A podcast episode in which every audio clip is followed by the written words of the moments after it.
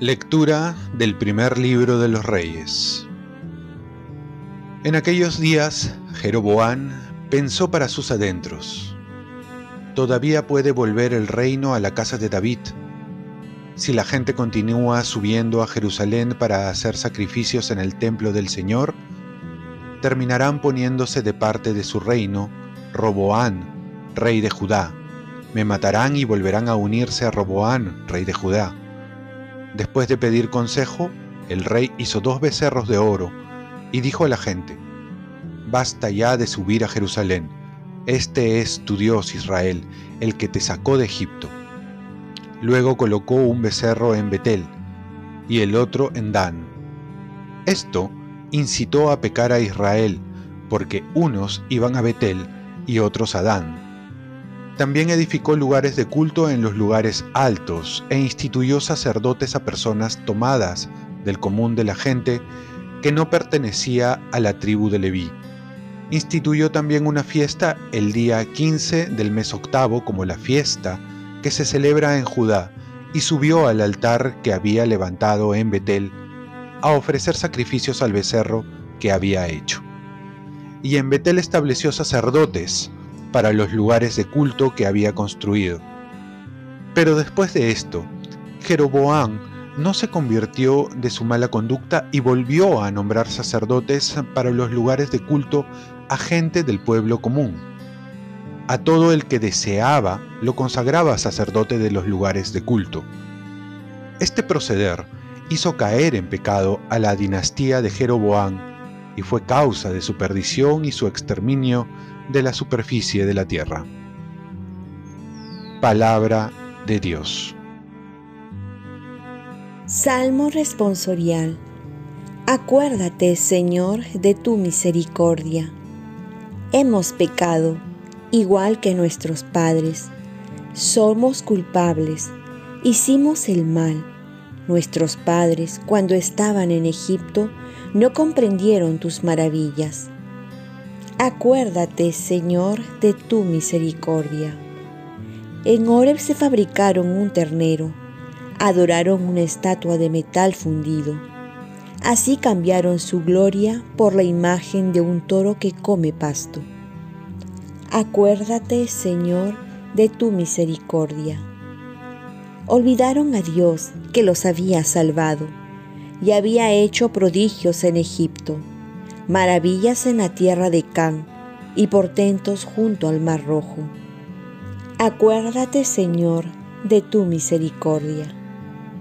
Tú eres mi refugio, tú me libras de los peligros y me colmas con la alegría de la salvación. Acuérdate, Señor, de tu misericordia. Lectura del Santo Evangelio según San Marcos. Por aquellos días, como había mucha gente y no tenían qué comer, Jesús llamó a sus discípulos y les dijo, Siento compasión de esta gente, porque hace ya tres días que están conmigo y no tienen qué comer. Si los despido a sus casas en ayunas, se van a desmayar por el camino, y algunos han venido de lejos. Le respondieron sus discípulos, ¿Cómo podrá alguien saciar de pan a estos aquí en el desierto?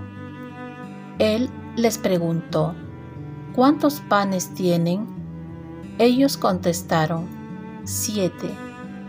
Mandó que la gente se sentara en el suelo, tomó los siete panes y pronunció la acción de gracias, los partió y se los dio a sus discípulos para que los sirvieran. Y ellos los sirvieron a la gente. Tenían también unos cuantos peces. Jesús los bendijo y mandó también que los sirvieran. La gente comió hasta quedar saciada, y de los trozos que sobraron, llenaron siete canastas. Eran unos cuatro mil y Jesús los despidió. Enseguida subió a la barca con sus discípulos y se fue a la región de Dalmanuta. Palabra del Señor. Paz y bien. Los milagros comienzan con un acto de amor. Primero es el sentir, después el hacer. El Evangelio nos presenta a Jesús que siente misericordia por la gente que nos acompaña. Hace tres días. Este primer paso es importante. Sentir misericordia es asemejarse al corazón de Jesús.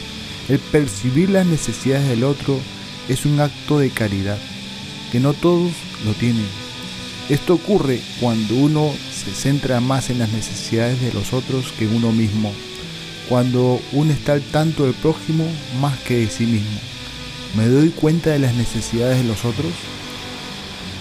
No es tal nuestro pontífice que es incapaz de compadecerse de nuestras miserias. Vayamos pues confiadamente al trono de la gracia a fin de alcanzar misericordia y hallar la gracia para ser socorridos al tiempo oportuno nos dice la palabra de Dios, recurrir al Señor que es misericordioso. La otra parte es pasar al hacer. Jesús entonces va a hacer algo, un milagro que es la multiplicación de los panes, donde hace partícipes a sus discípulos con su colaboración. Jesús pudo hacer el milagro solo, pero quiere contar con sus discípulos. Así también quiere seguir haciendo muchos milagros de amor y busca nuestra colaboración, nuestro tiempo, nuestros talentos y hasta nuestros bienes. ¿Cómo puedo colaborar con Dios? Y es que estamos llamados a ser signos de esperanza en una sociedad cada vez más desesperanzada. Y Dios quiere contar con nosotros, que nos ha bendecido tanto para nosotros ser una bendición para los demás. Oremos, Virgen María, ayúdame a darme cuenta de las necesidades de los demás y actuar como Dios me manda. Ofrezcamos nuestro día. Dios Padre nuestro, yo te ofrezco toda mi jornada en unión con el corazón de tu Hijo Jesucristo, que sigue ofreciéndote a ti en la Eucaristía, para la salvación del mundo. Que el Espíritu Santo sea mi guía y mi fuerza en este día, para ser testigo de tu amor. Con María, la Madre del Señor y de la Iglesia, te pido por las intenciones del Papa con San José Obrero te encomiendo mi trabajo y mis actividades de hoy para que se haga en mí tu voluntad.